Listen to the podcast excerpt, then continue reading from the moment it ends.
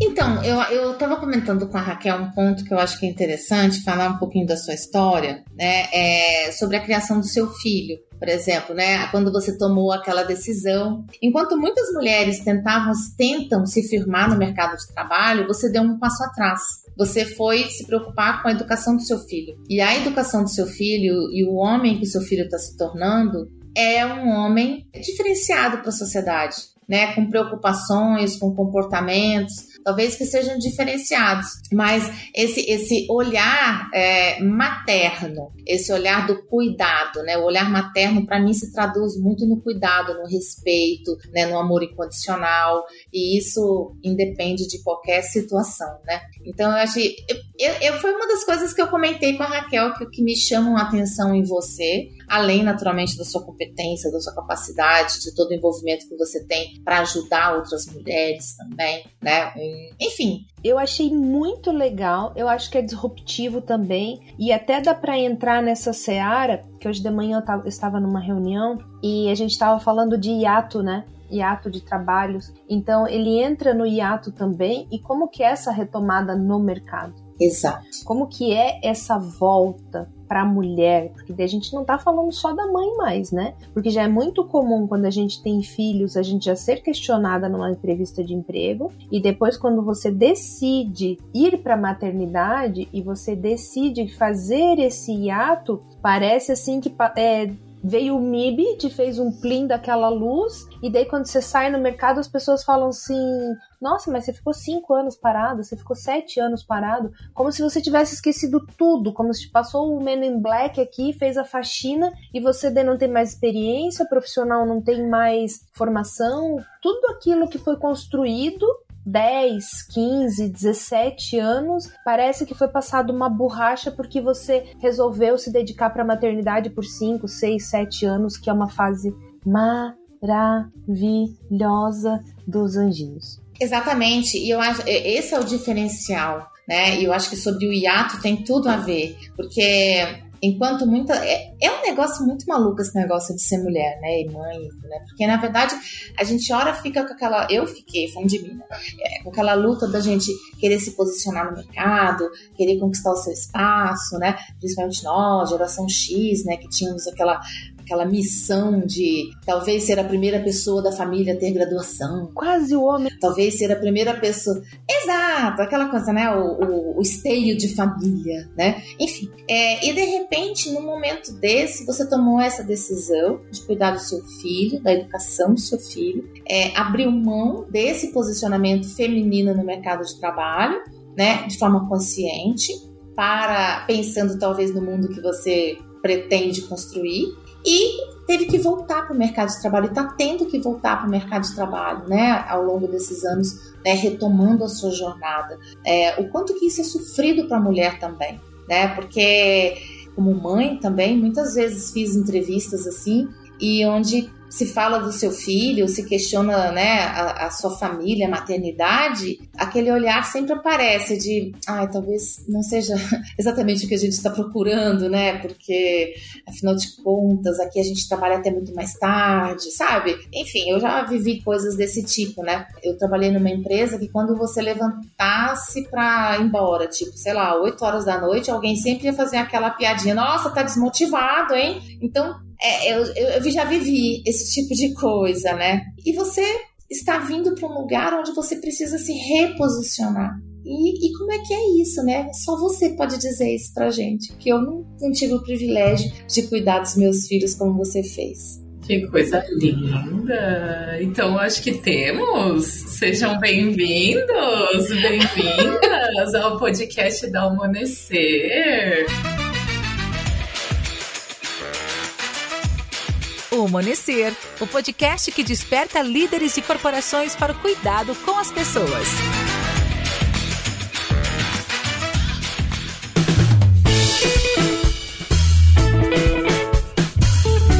E hoje estamos aqui com Karen Monterley, já cadeira cativa mais do que conhecida, nossa Karenzita.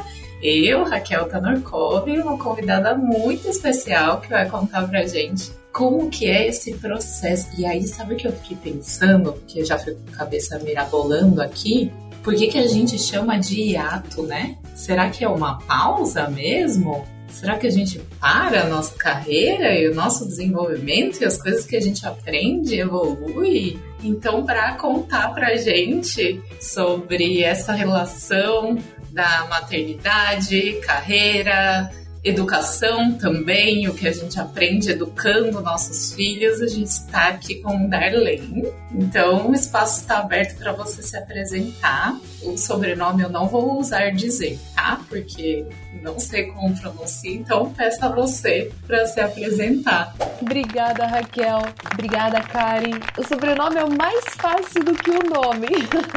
que legal. Bom, pessoal, eu sou Darlene Bodak, eu sou mentora de carreira, sou palestrante e sou treinadora também em desenvolvimento humano. Sou filha da dona Eunice, filha do seu Ivan Bodak, mãe do Alan, mãe do Ivan e esposa do Jandir. E hoje estou com 44 anos, né, desbravando o mercado nessa área que eu acho tão sensacional que é desenvolver pessoas. E quando a gente para assim para pensar, para fazer essa análise e fazer toda uma retrospectiva quando a Raquel fala aqui sobre hiato, né? É, chega até dar borboletas na barriga, porque o hiato ele vem acompanhado não só de um espaço, ele vem acompanhado também de emoções, de sensações, de sentimentos e ele vem também todo embasado numa construção de história. Então, quando a gente fala de construção de história, o que é da gente sem história? O que é da gente enquanto mulher, enquanto mãe, enquanto esposa, sem aquela fotinho assim pra gente olhar e falar assim: nossa, que legal, olha só, aqui não tinha cabelo branco ainda. E daí a gente vai, vai construindo todo esse, esse dia a dia. E quando a gente fala de hiato, que nós, que nós que é o nosso um dos temas, né? Porque mulher, vocês sabem, é quase um tricô a nossa conversa. A gente vai desenvolvendo, a gente vai tricotando e quando vê a gente já tá costurando e sai uma linda blusa. Quando a gente fala de, desse ponto de hiato profissional, de hiato na, na carreira, que é um tema muito importante, eu acho que também é um tema de medo das mulheres, porque ele traz um ponto de reflexão. Se eu parar agora Será que vai acontecer alguma tragédia na minha carreira?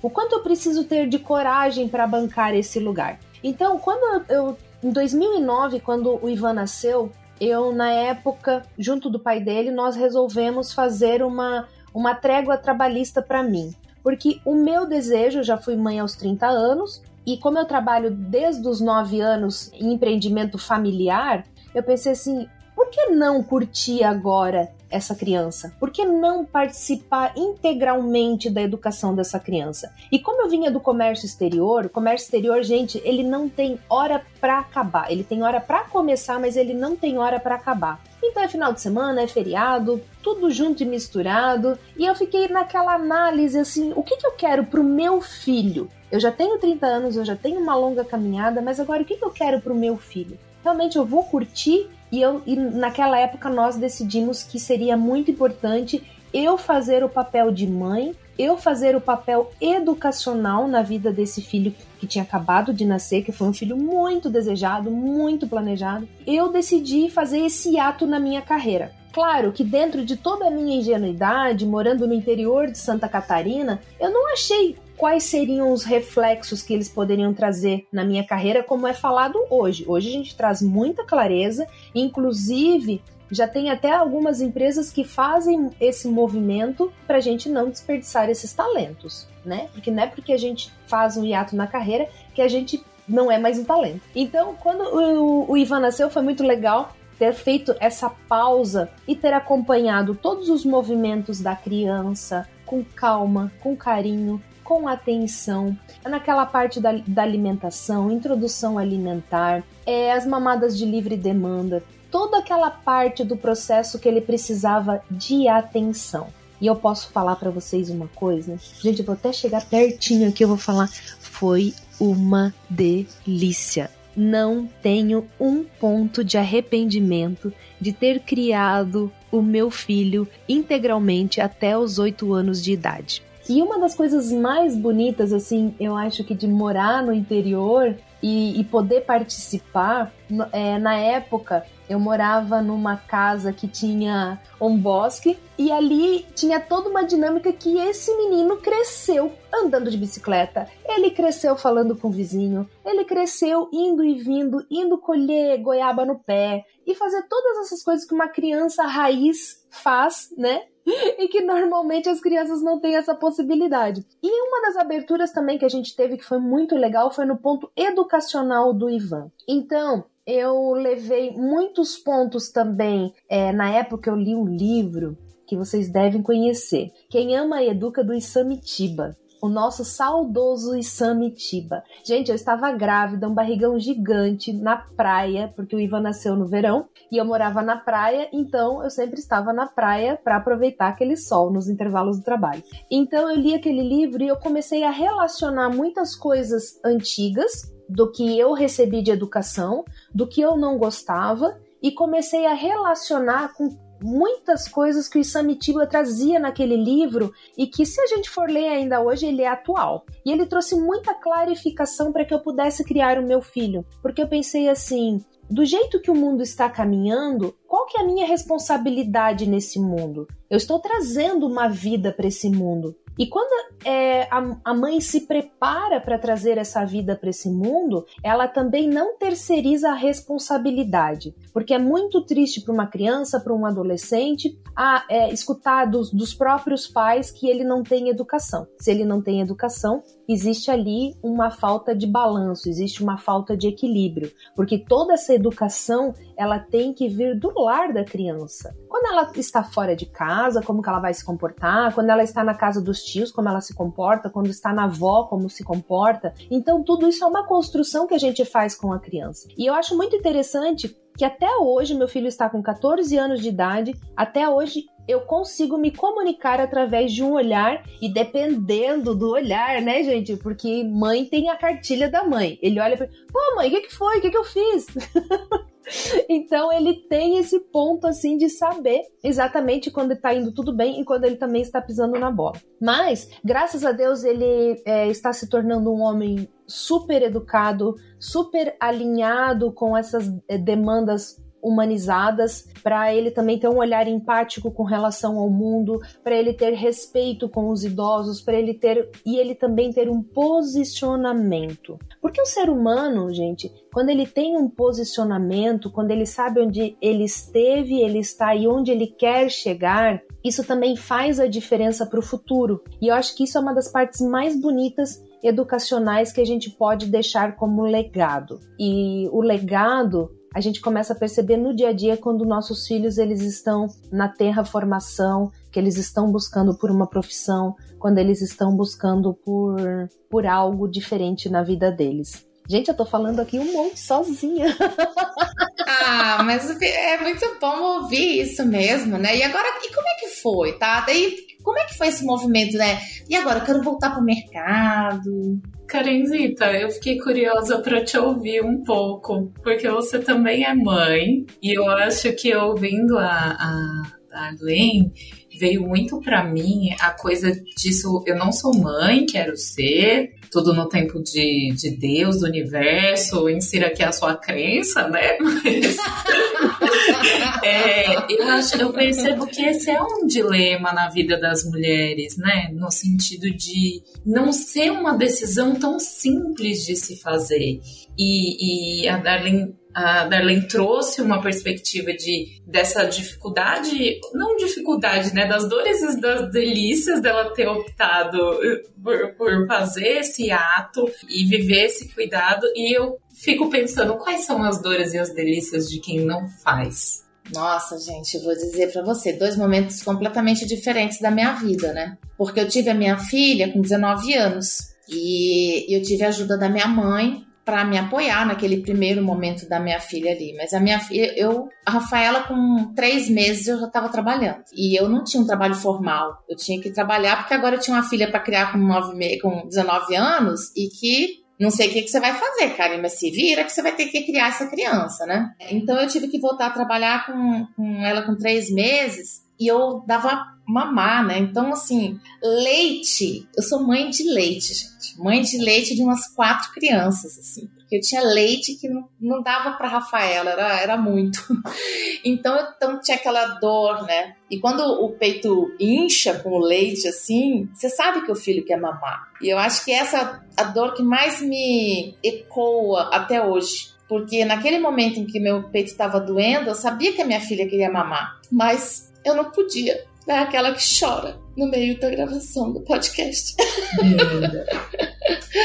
é emoção transbordando. É, eu não podia amamentar minha filha e eu tinha que continuar. Então, quando dá essa dor, né, quando dá essa vontade de chorar na mulher, o que, que em geral a mulher tem que fazer? Vai lá no banheiro, lava o rosto, que o mundo tá te esperando. Então, com a minha filha foi assim eu não tinha escolha, né, com a Rafaela. Nada com a Rafaela eu pude ter escolhas, porque eu estava escolhida, né? Eu tinha sido escolhida. Então, ou eu fiz escolhas erradas, ou eu não sei o que é certo e errado, mas eu sei que hoje a Rafaela é essa mulher maravilhosa que me enche de orgulho. Então, valeu a pena. Cada dor, cada lágrima. E com meu filho, eu vivia uma condição diferente, né? Eu estava casada, é... só que eu estava num relacionamento abusivo, estava num relacionamento muito difícil tive o bebê e também voltei a trabalhar com quatro meses. Assim, bem próximo da Rafaela, mais ou menos, né? Porque eu era o, o esteio da família, né? Então, imagina, assim, eu já vivia num casamento abusivo. E se eu ainda não gerasse o meu rendimento, as coisas seriam muito piores do que elas já eram. Então, a minha história, talvez eu não sei quantas mulheres ela se parece ou poderia se lembrar, né? Mas eu imagino que muitas mulheres passaram pelas mesmas dores, porque e o meu filho, o Pedro, ele nasceu prematuro. Então, ele nasceu e ficou no hospital. Então, tem todo aquele lugar de você não saber se você vai ver seu filho e agora como é que vai ser. Enfim, tem várias dores ali envolvidas, né? Então, eu voltei para o trabalho numa situação que eu tinha que estar sempre muito atenta ao Pedro. Mas eu não podia cuidar do Pedro. Então, eu deixava o Pedro com babá.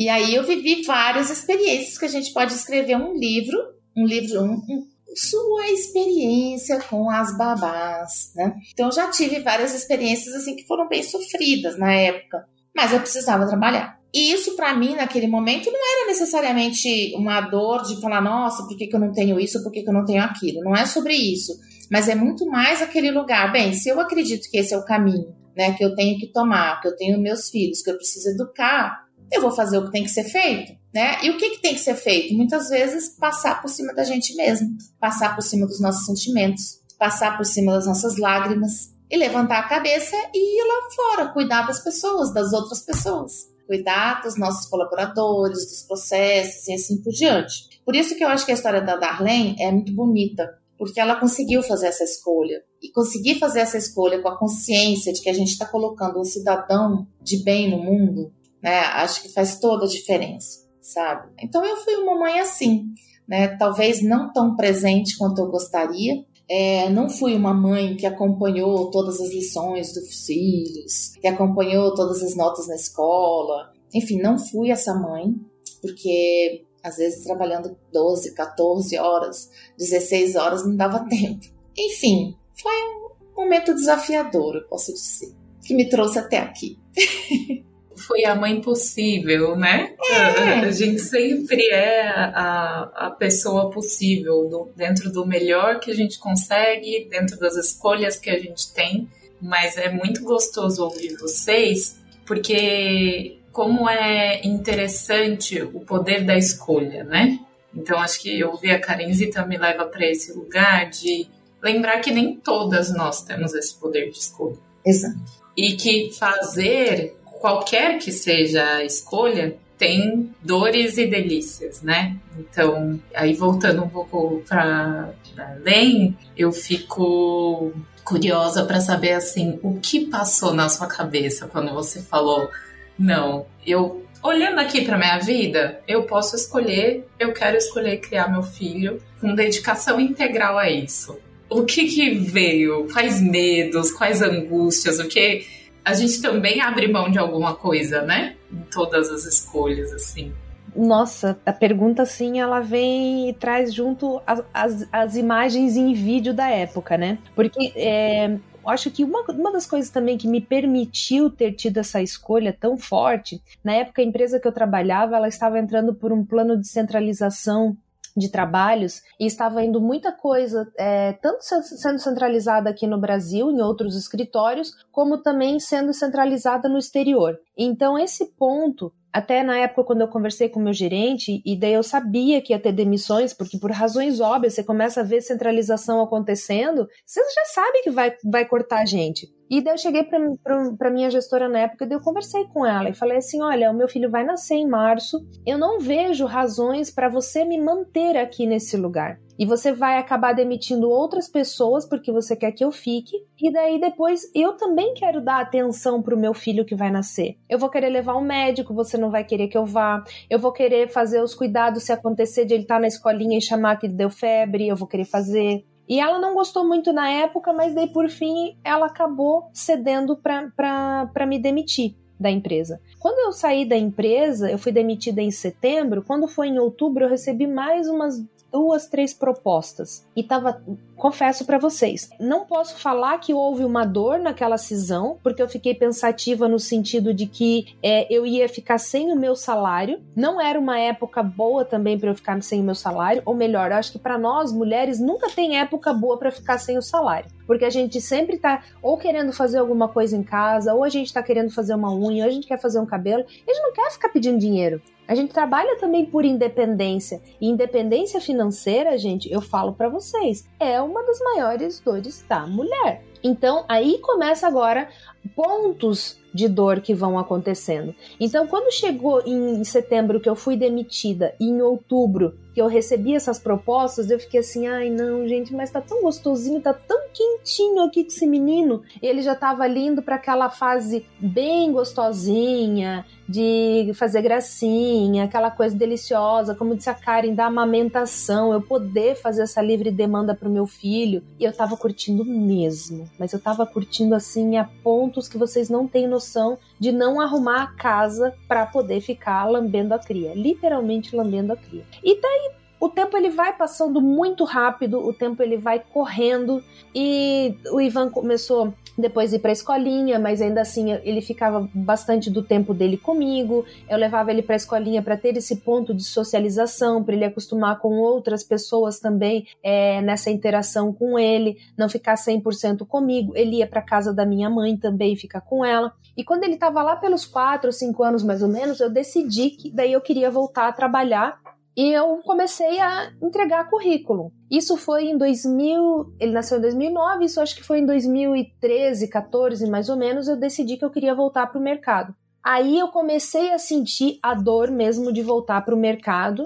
e de ouvir de várias empresas, na época em Santa Catarina, que eu morava lá, hoje eu moro em São Paulo já há seis anos, de ouvir em várias empresas, ué, mas você ficou aqui cinco anos fora. Será que você tem ainda o traquejo? Será que ainda você consegue negociar com o cliente? Será que. Gente, eu tenho um currículo ali eu passei anos da minha vida trabalhando, eu passei anos da minha vida entregando, então não vem uma luz assim dos homens de preto e apagaram a minha mente no tempo que eu estava sendo mãe. A minha experiência profissional ela não foi apagada. Junto com a maternidade, ainda continuei desenvolvendo coisas em casa, coisas administrativas, coisas de, de, de sair para resolver, além de, de você estar tá sempre com banco, com prefeitura, com isso, com aquilo, você vai e volta, você participa de eventos, participa de networking, participa de coisas que te possibilitam você estar em desenvolvimento. Eu estudei também durante esse tempo, eu li livros durante esse tempo. E, e, é totalmente desvalorizado, como se você fosse uma folha em branco. Então, é, esse ponto de começar a querer voltar para o mercado realmente foi muito dolorido. E na época eu lembro que eu fui. Eu voltei daí estudar com, com toda a energia possível, e foi onde eu fiz a programação neurolinguística. Porque daí eu pensei assim: bom, eu acho que eu tenho que migrar, eu tenho que fazer uma transição transição de carreira, que na época não era muito comum se falar em transição de carreira. E eu comecei a fiz a programação neurolinguística, aí fui ali marotamente achando que ia ficar só um ano no, no prático da, da programação neurolinguística e fui surpreendida por algo grandioso e eu fiquei dois anos estudando a programação neurolinguística e hoje eu sou master em programação neurolinguística por conta da curiosidade. Mas ainda não satisfeita com esse ponto, eu resolvi fazer designer de interiores, porque a demanda de, de, dessa área estava muito grande lá na região que eu, que eu morava, era uma coisa assim que começou a aparecer com força, e eu pensei assim, eu preciso fazer alguma coisa, e o mercado continuava não me aceitando com o cara crachá as empresas não queriam. Algumas faziam alguns pontos assim cheio de dedos que iam verificar, mas a Raquel mora em Santa Catarina, ela sabe, as pessoas são bastante diretas, né? Então muitas pessoas falaram na minha cara que eu não tinha chance de entrar naquela empresa por conta desse ato de cinco anos que eu tinha no meu currículo. Então eu pensei assim, bom, então me resta empreender, né? Aí eu fiz o designer de interiores, nessa época, nesse curso, eu conheci uma parceira de trabalho, onde nós montamos uma parceria e eu comecei a entregar designer de interiores das casas das pessoas em Santa Catarina junto com ela. E daí, nesse ano, eu fui surpreendida com a vinda para São Paulo. Aí, na vinda para São Paulo, através de um QI, eu consegui me recolocar no mercado aqui em São Paulo. Hum, percebam, teve que ter um QI. Eu acredito que se não tivesse uma indicação, algo assim pautado numa questão de confiança, talvez eu não sei como estaria essa questão de, de voltar para o mercado de trabalho. E eu acredito que muitas mulheres passam por isso também quando precisam retornar para os seus empregos depois que fazem esse ato. Eu acredito que a gente vai receber bastante comentários, né, Karen e Raquel? eu acho que vai ter bastante gente comentando é, é, sobre esses pontos, porque realmente ele acaba sendo preocupante. Porque aí eu até gostaria de, um, em algum momento né, que eu encontrar algumas pessoas que façam essas contratações, eu queria entender qual, ser, qual que é a ótica deles de não querer contratar mulheres que têm hiato na, da maternidade que aparece no currículo, o que, que é impeditivo, o que que faz com que essa pessoa perca o valor dela no mercado. Aí existem campanhas para a mulher cuidar, criar do filho, mas daí quando ela toma essa decisão, depois a volta não é bem assim. E eu queria um dia poder sentar com essas pessoas, conversar com essas pessoas e entender, porque assim hoje a minha mentalidade eu não tenho essa compreensão. Eu fico te ouvindo me vem várias coisas assim, né? Primeiro, quanto a gente ainda exclui saberes que não são talvez os tradicionais, os conhecimentos tradicionais de mercado. Então, se você ficou cinco anos, e eu vi uma, uma frase esses dias, dessas hum, bombásticas de LinkedIn, assim, só para que chama atenção, né? Mas que, que o cara tava falando, né, sobre como tem pessoas que às vezes ficam anos no mesmo cargo, na mesma cadeira, fazendo a mesmíssima coisa e muitas vezes não aprendem nada por ficar ali repetindo a mesma coisa, não se desafiar, não viver uma coisa nova. E isso, ok, né? Tudo bem. Ele ficou no mercado de trabalho ali, batendo o martelo no mesmo lugar todo dia e outros saberes que a gente possa experimentar através de outras experiências, ah, essas não são válidas, né? Como se você não tivesse aprendido um milhão de coisas dentro desse processo de maternar, de, de ter se disponibilizado a fazer isso de, uma, de forma integral, né? Então, essa é a primeira coisa que me vem que eu falo, meu Deus do céu, como a gente ainda supervaloriza coisas que muitas vezes não têm valor de fato, né? Elas só parecem, elas têm mais cara do que conteúdo, né? Então, acho que essa é a primeira coisa que me vem. E a outra é que hoje em dia eu vejo mais pessoas falar, ah, ano sabático. Sabático pode. É, e aí eu fico, eu, me veio esse questionamento. Existe uma diferença de tipo assim, ah, a pessoa foi fazer um sabático, né? Os jovens saem viajar o mundo, né? Eu fico morrendo de inveja. Eu falo, nossa, será que minha hora vai chegar, né? Vou fazer um sabático para viajar o mundo. E, e parece que tem um glamour diferente de, não, parei aqui para ser mãe. E era isso mesmo, mesmo que eu queria te perguntar, assim, você vê diferença do mercado que você teve que voltar para o mercado que está agora e se você ainda percebe nesses seus trabalhos com, com mulheres e, e, mentorando pessoas, né, como você disse, trabalhando com desenvolvimento humano, essa diferença, assim, né? Olha só, bem o meu. Muito legal isso que você trouxe, assim, ele traz uma reflexão sensacional. Como que está sendo visto o sabático hoje, né?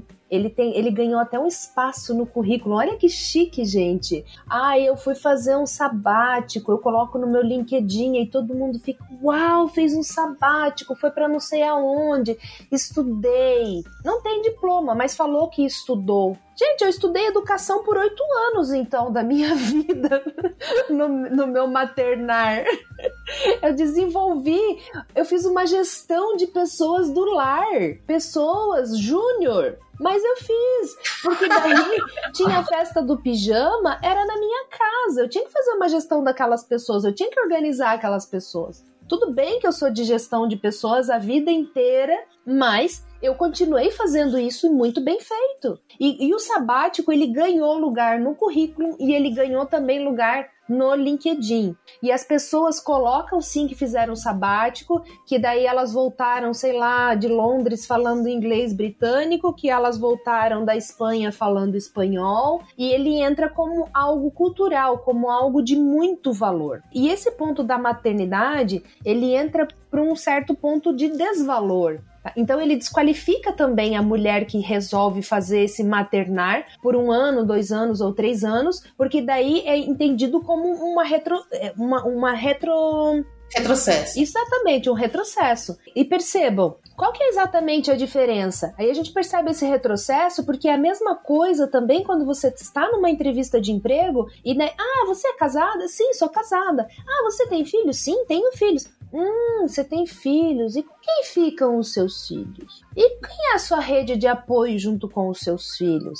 Ah, é só a escolinha? Então é perguntado isso ainda para as mulheres na entrevista de emprego como algo do tipo: você fala inglês? Ó, a vaga tá pedindo alguém que fale inglês ó, oh, você tem filhos? Então, por exemplo, assim, a gente adora trabalhar aqui de sábado, a gente trabalha até meia-noite. Como é que vão ficar as suas crianças? Eu não, não sou uma pessoa ativista, não sou uma profissional também ativista, mas eu já percebi que para os homens ninguém pergunta isso. Só pergunta, ah, você é casado? Ah, legal, você é casado. Quantos filhos você tem? Ah, tem dois? Ah, bacana.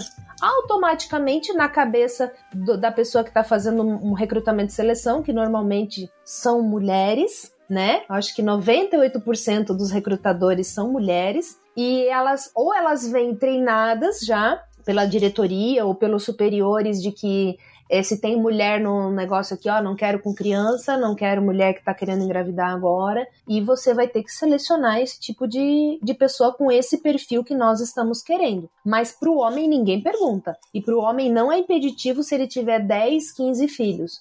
E também não é impeditivo, porque todo mundo já sabe que a responsabilidade da criança é da mulher e a gente tem essa, essa noção e ela é muito presente na nossa cultura. Quando eu falo a nossa cultura, eu não sei como funciona fora. Às vezes as pessoas falam, ah, é assim porque é no Brasil. Eu não sei como é que funciona fora. Eu não morei fora e o pouco que eu conheço lá de fora, eu nunca fui a fundo nessas partes de, de carreira e identificação, o que, que é valoroso para eles ou não.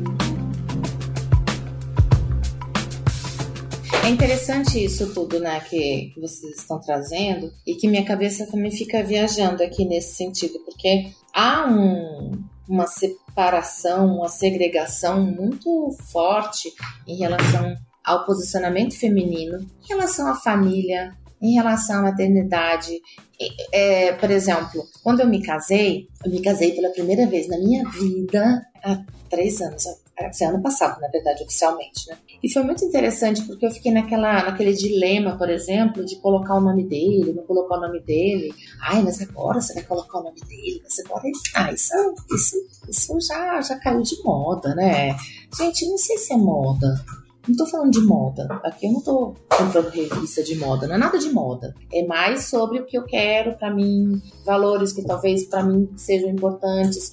E aí, nesse lugar dessa discriminação ou desse preconceito que existe, existem muitos preconceitos em relação à mulher, por exemplo, da maternidade, você vai colocar o nome do marido, ou se, por exemplo, se você é, ficou desempregada, né? Como que você volta para o mercado de trabalho, como é que você vai fazer com seus filhos, enfim, acho que tem várias coisas em torno da, da mulher e que às vezes não são ditas ou são pouco ditas ao longo de tudo. É, e quando a gente fala sobre diversidade, eu também não sou uma ativista, não estou aí é, levantando bandeira A ou bandeira B, até por uma profunda falta de conhecimento, né? O conhecimento que eu tenho é o que eu aprendo aqui, inclusive com Raquel, com Bernardo, com várias pessoas aí incríveis que, que passam, que já passaram pela minha vida, né? Mas eu vejo que o respeito, ele é a base de tudo. Se você é branco, é preto, é, tem sobrepeso, não tem sobrepeso, se você tem uma orientação sexual A ou B,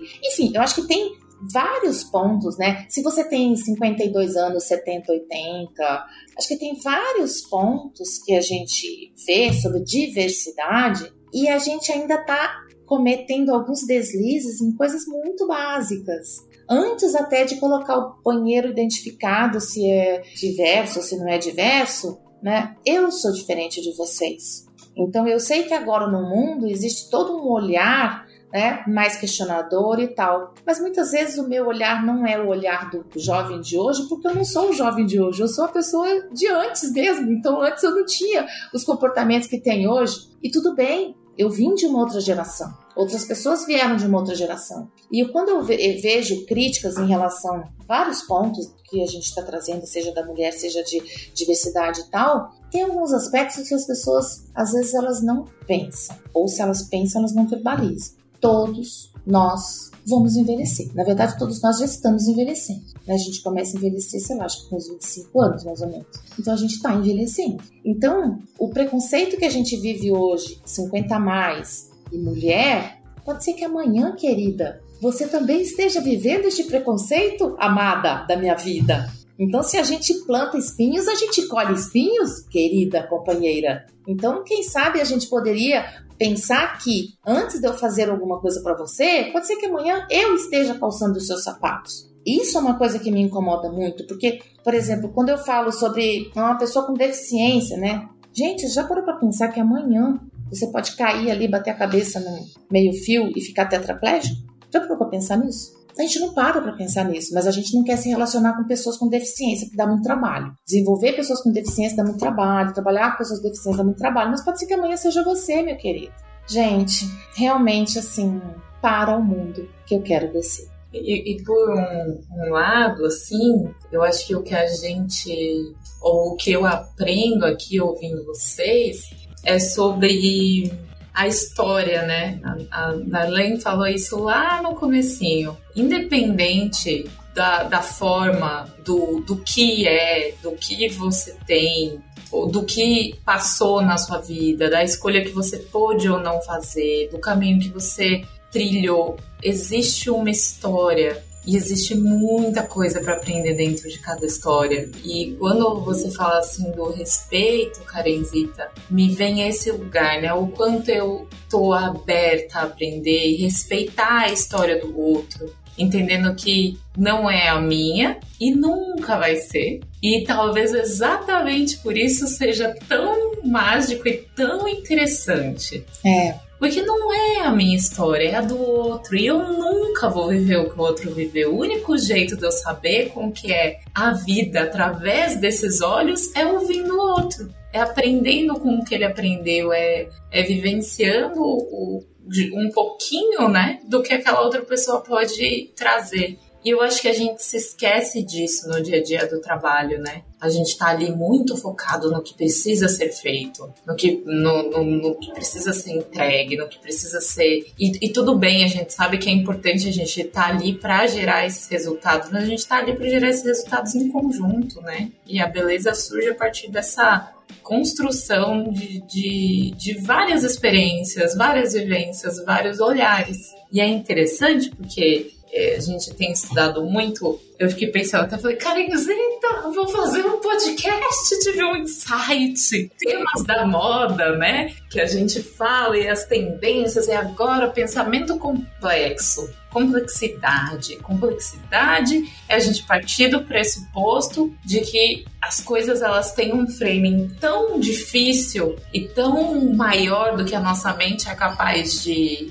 de processar que a gente precisa fatiar um pouco melhor, dar um frame um pouco mais claro e precisa de muitos pontos de vista para conseguir entender o que, que tudo isso e como tudo isso acontece, né? Só que aí você não escuta o coleguinha do lado, né, para falar, mas então, me conta, a partir de tudo que você viveu, esse problema que eu tô olhando aqui, você enxerga do mesmo jeito? Porque muito provavelmente não. Ouvindo você falar, acho que tem um ponto aqui que eu que semana passada eu vivi uma experiência que foi muito interessante, que foi sobre fazer boas perguntas. É, a gente estava falando sobre o chat GPT. É que, na verdade, o que, que é a sacada do, do chat GPT? É você fazer boas perguntas para que você obtenha é, conteúdo, enfim, que você está buscando ali de uma forma mais adequada, né? E aí a gente estava falando assim, nossa, aí um insight, assim, no meio de uma palestra, assim, um insight. Então você quer dizer que agora a gente vai aprender com a inteligência artificial como fazer boas perguntas? Buguei. Parou para pensar que é isso? Porque no dia a dia, com o ser humano, eu já tenho tantas certezas. Porque a gente, no dia a dia,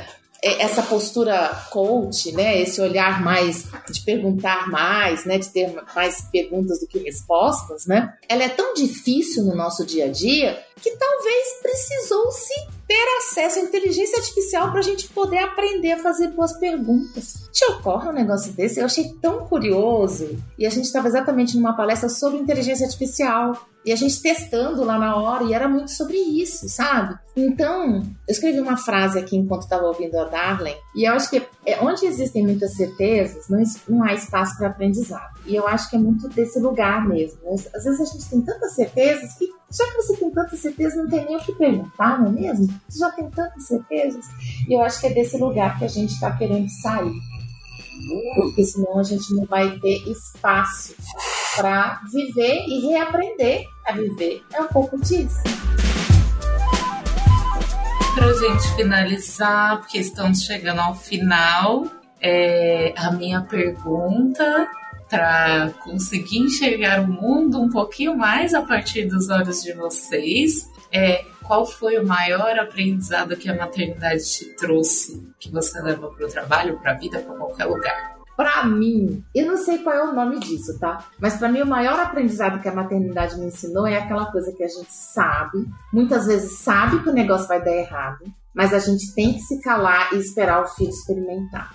E você sabe que ele vai sofrer e dói na gente, mas você tem que esperar. Se você quiser realmente é, criar um cidadão do mundo, né? Uma pessoa que experimenta, uma pessoa que vive, que tem a sua própria história, ela vai ter que experimentar. Gente, para mim, esse é o pior e o maior aprendizado da maternidade. É você ver o que o filho está fazendo. Você vê que aquele caminho não é o melhor caminho, mas que você tem que se calar e tem que assistir. Acho que, é como a Raquel disse no começo, é as dores e as delícias, né? Ou dizer o que é. Exatamente. Enquanto a Karen estava falando, eu comecei a pensar aqui, né, no, no maior aprendizado da maternidade para mim. Eu sou uma mãe de dois meninos, então, o meu primeiro filho, ele é o meu enteado, que foi uma escolha de maternidade e de filho, uma escolha mútua, que foi um. Gente, nós dois nos escolhemos eu para ser mãe dele e ele para ser meu filho. Aquilo ali foi um aprendizado de amor para mim sem explicação. Então, o amor que eu sinto pelo meu filho mais velho é uma coisa inexplicável que eu não sei falar e eu falo com ele todos os dias pelo WhatsApp. Ele tem é, diferença de idade assim que a gente tem. Ele tem 30 anos e ele é uma, uma benção na minha vida, aquele menino. Eu chamo ele de aquele menino até hoje.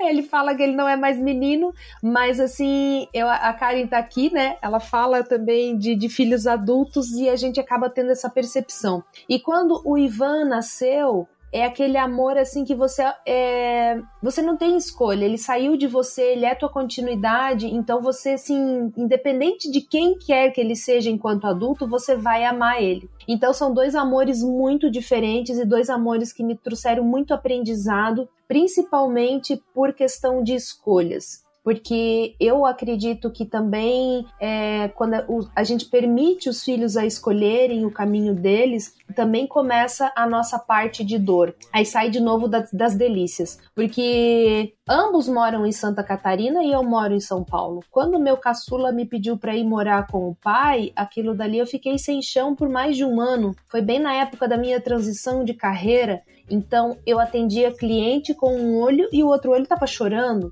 porque foi muito difícil essa transição também dele sair de perto de mim. Mas como que eu vou impedir um filho de fazer uma escolha. Ele, graças a Deus, está muito bem, obrigado, está trilhando a vida dele, a gente conversa bastante, a gente troca todo dia, o amor continua. Ele é muito parecido comigo, então óbvio que muitas vezes a gente tem vários atritos por ele ter essa energia. Vocês já devem ter percebido essa coisa de a gente fazer, de a gente dominar e de a gente acontecer. Então muitas vezes eu chego para ele e falo: "Filho, você vai fazer isso?" Eu vou por quê? Então, e o homem tem também esse ímpeto de responder mais objetivamente, mais pragmaticamente, e que às vezes nós mulheres somos mais sensíveis e a gente fica mais doloridinha, né? Mas eu acho que a maternidade ela traz esse ponto de escolha e a gente respeitar a escolha dessas crianças que não são mais crianças. Eu ia até fazer agora aqui o jargão que eles não gostam que eu faça. Não vou fazer, vou respeitar eles. Vou deixar vocês duas na curiosidade, todo mundo que tá ouvindo. E, mas eu acho que começa a valer a pena quando a gente começa. Aliás, começa a valer a pena, não, porque vale a pena a maternidade, assim, do começo ao fim. Eu indico a maternidade, porque ela é um jeito de a gente aprender muita coisa sobre outro ser humano. Eu acho que com muito. É o único lugar que a gente aprende com amor. É o único lugar nessa vida que nós mulheres aprendemos com amor e é muito gratificante. Meus filhos, amo vocês, vocês são a minha vida, vocês sabem disso. Mamãe assim fica com o coração quentinho de falar de vocês. E Deus assim foi muito legal comigo de ter me dado dois filhos maravilhosos. Que coisa boa! E um beijo para todo mundo que é filho. Afinal, se você tá nesse mundão, você é filho de uma mulher maravilhosa. Exatamente. Que te fez, que te criou do jeito que deu, do jeito que pôde, com todas as coisas, as dores e as delícias. Então, fico um beijo para todos os filhos e filhas que estão aqui, e filhos, e todos e todas e todos que estão aqui nos escutando. Muito obrigada por acompanharem a gente no mais um podcast muito obrigada, Karen e Darlene pela oportunidade de enxergar o mundo um pouquinho pelas lentes de vocês. Ai, querido. Não falei que a Raquel é maravilhosa, não falei. Essa Raquel é a filha que a vida me trouxe. Sabe, a vida me trouxe mais uma filha, chama Raquel Tanurkov Monterley. Eu amo demais. Karen, amada, quem que chega perto de você, porque você é uma luz, né? Você é uma luz que anda pelo mundo. Então, quais são as pessoas que andam perto de você que não são também essa propagação, que não são essa junção de luz junto com você? Ai, gente, eu vou chorar de novo. Eu já tô com chorador, eu já tô com chorador aberto. Você ficou muito fofinha depois do alma, bebê. A gente chora. a gente chora, que a pessoa já fica com lágrimas nos olhos pra chorar de novo. É, mas, mas perceba, você, você é uma mulher que você reúne é, pessoas, você reúne afinidades, você reúne pontos de convergência, você reúne pensamentos, você é muito cativante. E essa energia que você traz junto é muito gostosa de poder estar perto de você, fazer todas essas práticas e aprender com você. Porque você não é uma pessoa que se economiza, você é uma pessoa que transborda o tempo inteiro. Gratidão. Precisava muito das suas palavras. Tá vendo como o universo é maravilhoso? Às vezes, quando a gente tá precisando de um estímulo, vem alguém e te dá um presente desse. e vai ficar gravado para você quantas vezes você quiser. Porque você é vida, você é a luz, você é uma pessoa transbordante. Maravilhoso. É sensacional essa mulher, sou apaixonada nela. Fernando, sai fora! Obrigada, minhas queridas. Eu agradeço pela oportunidade de ter vocês na minha vida, por vocês estarem aqui, por vocês estarem neste episódio comigo. Kelzinha, que tá aí do meu lado, que não tá tão perto quanto eu gostaria. Mas tô sempre aqui. Ai, tá aqui, aquela pessoa que não tá longe. É, é, o, é o longe mais perto que eu conheço é o da Raquel comigo. Agradeço imensamente por você ter aceitado o nosso convite, Darlene. Você Mamá, foi maravilhoso, gente. Obrigada, Raquel, por você estar aqui. Eu quero agradecer demais também por vocês duas pela oportunidade de acho de a gente trazer também esse ponto para as mulheres, né, que vão ouvir a gente e também trazer um pouco de clarificação. Porque se Deus quiser, vai chegar no, no ouvido de muitos gestores essa, esse nosso podcast também para trazer esse ponto de falar assim, gente, poderia ser a minha mãe que está nesse ato, mas é uma mulher porque ela, cada, cada mulher que tem esse ato na carreira, ela está fazendo algo grandioso, que é criar uma criança, que é criar um novo adulto, que é criar um novo ser humano. Então eu só tenho gratidão por vocês, ó. Hum. Muito amor. Obrigada, gente. Um beijo, minhas queridas.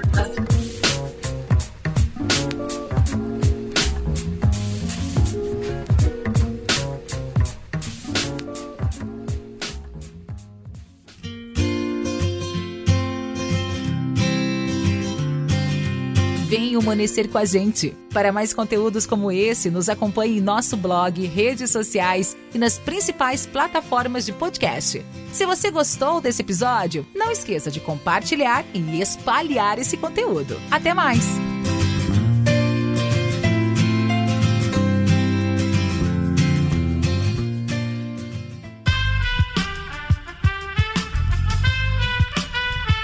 Esse podcast foi editado por Aerolitos Edição Inteligente.